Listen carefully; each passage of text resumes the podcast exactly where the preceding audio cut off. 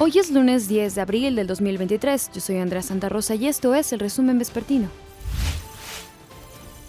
Detuvieron a Marco Antonio como el presunto responsable del incendio de una bodega en la central de Abastos. La Secretaría de Seguridad Ciudadana de la Ciudad de México informó que aparecen videos de vigilancia cuando ingresó a la bodega después de saltar una barda la noche del jueves. Al parecer el fuego fue provocado por una disputa de la propiedad con familiares. Un juez del Estado de México vinculó a proceso al piloto del globo aerostático Víctor Daniel N. por homicidio y lesiones. El 1 de abril perdió el control del globo y desplomó en Teotihuacán, provocando la muerte de una pareja y lesiones en un adolescente. Víctor Daniel N. permanecerá en prisión preventiva en el penal de Almoloya de Juárez. También vincularon a proceso a Jaime Leopoldo N., ex profesor de la UAMAS Capotzalco, esto por su probable participación en el delito de abuso sexual en contra de tres menores de edad en 2021. Se fijaron dos meses para el cierre de la investigación complementaria. Los criminales ni los días santos perdonan. 202 personas fueron asesinadas este fin de semana en México. Violenta, Así fue la última semana de la cuaresma en México. De acuerdo con el reporte diario de homicidios dolosos de la Secretaría de Seguridad Federal, entre el 1 y el 7 de abril fueron asesinadas 506 personas. Tan solo entre el Viernes Santo y Domingo de Resurrección se contabilizaron 202. Las entidades con más homicidios dolosos fueron el Estado de México con 22, Guanajuato 20 y Guerrero 16. Fue en este estado donde los asesinatos pusieron en alerta a las autoridades. Los hechos violentos en distintos puntos de Acapulco registraron un promedio de tres crímenes al día. El viernes 7 de abril, hombres armados dispararon contra un taller mecánico del fraccionamiento Granjas del Marqués. Dos hombres murieron. Ese mismo día, turistas de la Ciudad de México fueron atacados a balazos cuando salían de una barbería en la unidad habitacional Luis Donaldo Colosio. Dos hombres murieron mientras que una mujer resultó herida. Un día antes, un taxista fue asesinado en la colonia Emiliano Zapata. Medios locales señalaron que se investiga dos grupos criminales, los rusos y el cártel independiente de Acapulco, quienes mantienen una fuerte disputa por el control del trasiego de drogas en el puerto turístico. Pero la violencia no solo se vivió en el puerto. El viernes una menor murió de un disparo en la cabeza en Jaltianguis, pero la violencia comenzó un día antes.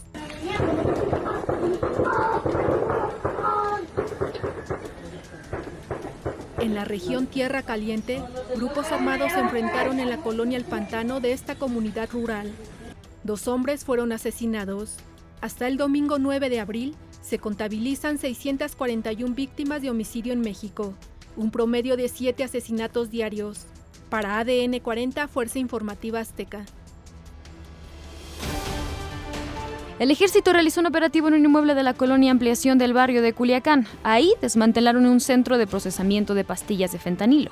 La Secretaría de Defensa Nacional informó que se incautaron más de 120 kilos de pastillas de fentanilo de colores y casi 40 kilos de la misma sustancia en polvo y pasta, así como otras sustancias, una máquina mezcladora y una tabletadora. No hay personas detenidas. La Fiscalía de Querétaro localizó con vida a Guadalupe Saray Jiménez Mendoza, joven que fue reportada desaparecida el 7 de abril, luego de salir de su domicilio y enviar un mensaje pidiendo ayuda a su familia. De acuerdo con la información, elementos de la Policía de Investigación se trasladaron a Puebla y después a Veracruz, donde se logró su localización. Familiares continúan con la búsqueda de Lidit Saori en Oaxaca se trasladó a Puerto Escondido. Iba de vacaciones, pero desde el pasado 2 de enero no se sabe nada de su paradero. Es el caso de Lilith Saori Arreola Alvear, de 21 años. De acuerdo con su familia, fue vista por última vez en Playa Cicatela. Me dijo que eh, andaba en Puerto Escondido de vacaciones con su pareja, dos personas más, y que este, al parecer habían discutido y que se había salido del hotel, se había ido corriendo hacia la playa, la siguieron eh, entró en un punto oscuro y decidieron ya no este, continuar. También menciona que al salir del hotel se llevó el teléfono celular de su pareja, el cual fue localizado tres horas después, pero de ella nada se supo. Al enterarse de lo sucedido, su madre se trasladó desde Toluca, Estado de México, a Oaxaca para buscarla, pero no pudo localizarla. Me presenté allá el día 5 de enero con tres personas más eh, para hacer pues una búsqueda y permanecimos allá cerca de 12 días recorriendo playas, pegando boletines, eh, pues haciendo búsqueda de campo. La desesperación crece cada día, pero no pierde la esperanza de localizar a su hija y saber qué ha sido de ella. Confía en que con la ayuda de usted pueda saber qué fue de Lilith Saori. El dolor es indescriptible.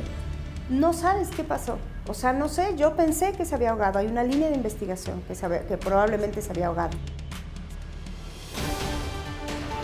Este fin de semana, la Fiscalía de San Luis Potosí puso a disposición del Instituto Nacional de Migración a 23 venezolanos y 4 salvadoreños localizados el jueves 6 de abril en una carretera de Matehuala. Estas personas fueron víctimas de la privación ilegal de la libertad. Los que viajaban en familia serán canalizados a un albergue y los que viajaban solos recibirán una tarjeta de visitante humanitaria. Una serie de operativos ha ubicado 120 extranjeros encontraron sin vida a uno de los dos choferes que viajaban de Guanajuato hacia Saltillo, Coahuila. A Joel Juárez, de 36 años, le arrebataron la vida a golpes los delincuentes que operaban en Matehuala, San Luis Potosí. Las primeras indagatorias o los primeros registros que tenemos, de acuerdo a los testimonios, es que este, este segundo operador pretendía huir de la, de la escena, pretendía salir del lugar donde los los tenían retenidos o los tenía plagiados y fue ultimado precisamente por los presuntos delincuentes. Luis Felipe, el otro conductor de la agencia de viajes que rentó las camionetas, está con vida. Al igual que los 15 hombres que viajaban en ambos vehículos, ninguno de ellos es guanajuatense. Son migrantes centroamericanos que pretendían llegar a la frontera norte. En los operativos llevados a cabo por San Luis Potosí, Guanajuato y fuerzas federales, no solo hallaron a Joel, a Luis Felipe y a los 15 centroamericanos. En total rescataron en distintos puntos de la región del Altiplano a 120 personas, la mayoría de ellos extranjeros, y atribuyen los secuestros a un grupo delincuencial que opera en esa zona desde el municipio de Doctor Arroyo, Nuevo León. Con información de corresponsales, Fuerza Informativa Azteca. Los cuerpos de los siete migrantes salvadoreños que murieron en el incendio de la estación migratoria de Ciudad Juárez, Chihuahua, ya están en El Salvador. El traslado fue vía terrestre y fueron entregados a sus familiares para que puedan ser sepultados. Así lo informó el Ministerio de Relaciones Exteriores del país, quien también señaló que le dan seguimiento a los otros cinco salvadoreños heridos que permanecen hospitalizados en México.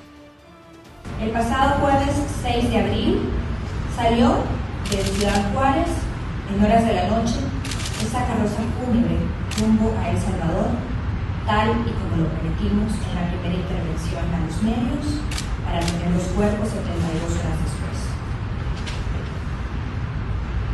Cuando los hechos sucedieron, nuestro consulado general en Ciudad Juárez, repito, el único en Latinoamérica, apoyó a Guatemala mientras su representante llegaba al lugar de los hechos. Un juez declaró en quiebra a la aerolínea Interjet, por lo que ordenó la venta inmediata de sus bienes para poder cumplir la liquidación de sus acreedores. La empresa entró en curso mercantil desde agosto del 2022, luego de no operar por más de un año y medio tras huelga de trabajadores que exigían sus pagos de sueldo que se vieron afectados por la pandemia. Y miren otros temas, la granizada ayer en los municipios de Quecholac, Tenango y Felipe Ángeles en Puebla provocaron daños en casas y terrenos de cultivo. Protección Civil informó de por lo menos cuatro viviendas inundadas. Por esta granizada, el techo de un restaurante en centro comercial de Puebla colapsó. Desalojaron a los comensales sin que se reportara lesionado alguno. Personal del centro comercial y trabajadores del restaurante trabajaron varias horas para sacar el agua y reforzar el techo. La granizada también cayó en Calpulapan, Tlaxcala. Protección Civil informó que al menos 30 domicilios resultaron afectados. Se acumularon entre 20 y 30 centímetros de hielo. Se vencieron los techos de varias casas, un centro de salud y una primaria. También granizó en San Juan de Otihuacán y San Martín de las Pirámides, Estado de México. La zona arqueológica se cubrió de blanco, así como autos, casas y negocios que también se vieron afectados por los encharcamientos. Gracias por informarse con nosotros. Yo soy Andrea Santarosa y le deseo un excelente inicio de semana. Sea feliz.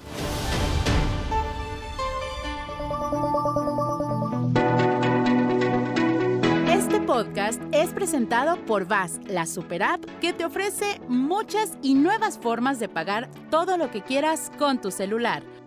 Olvídate de las filas y dedícate a lo que más te gusta ver tele en vivo, películas, escuchar música, podcast y estar siempre enterado de las noticias más importantes. Todo en un mismo lugar. VAS, la super app con todo.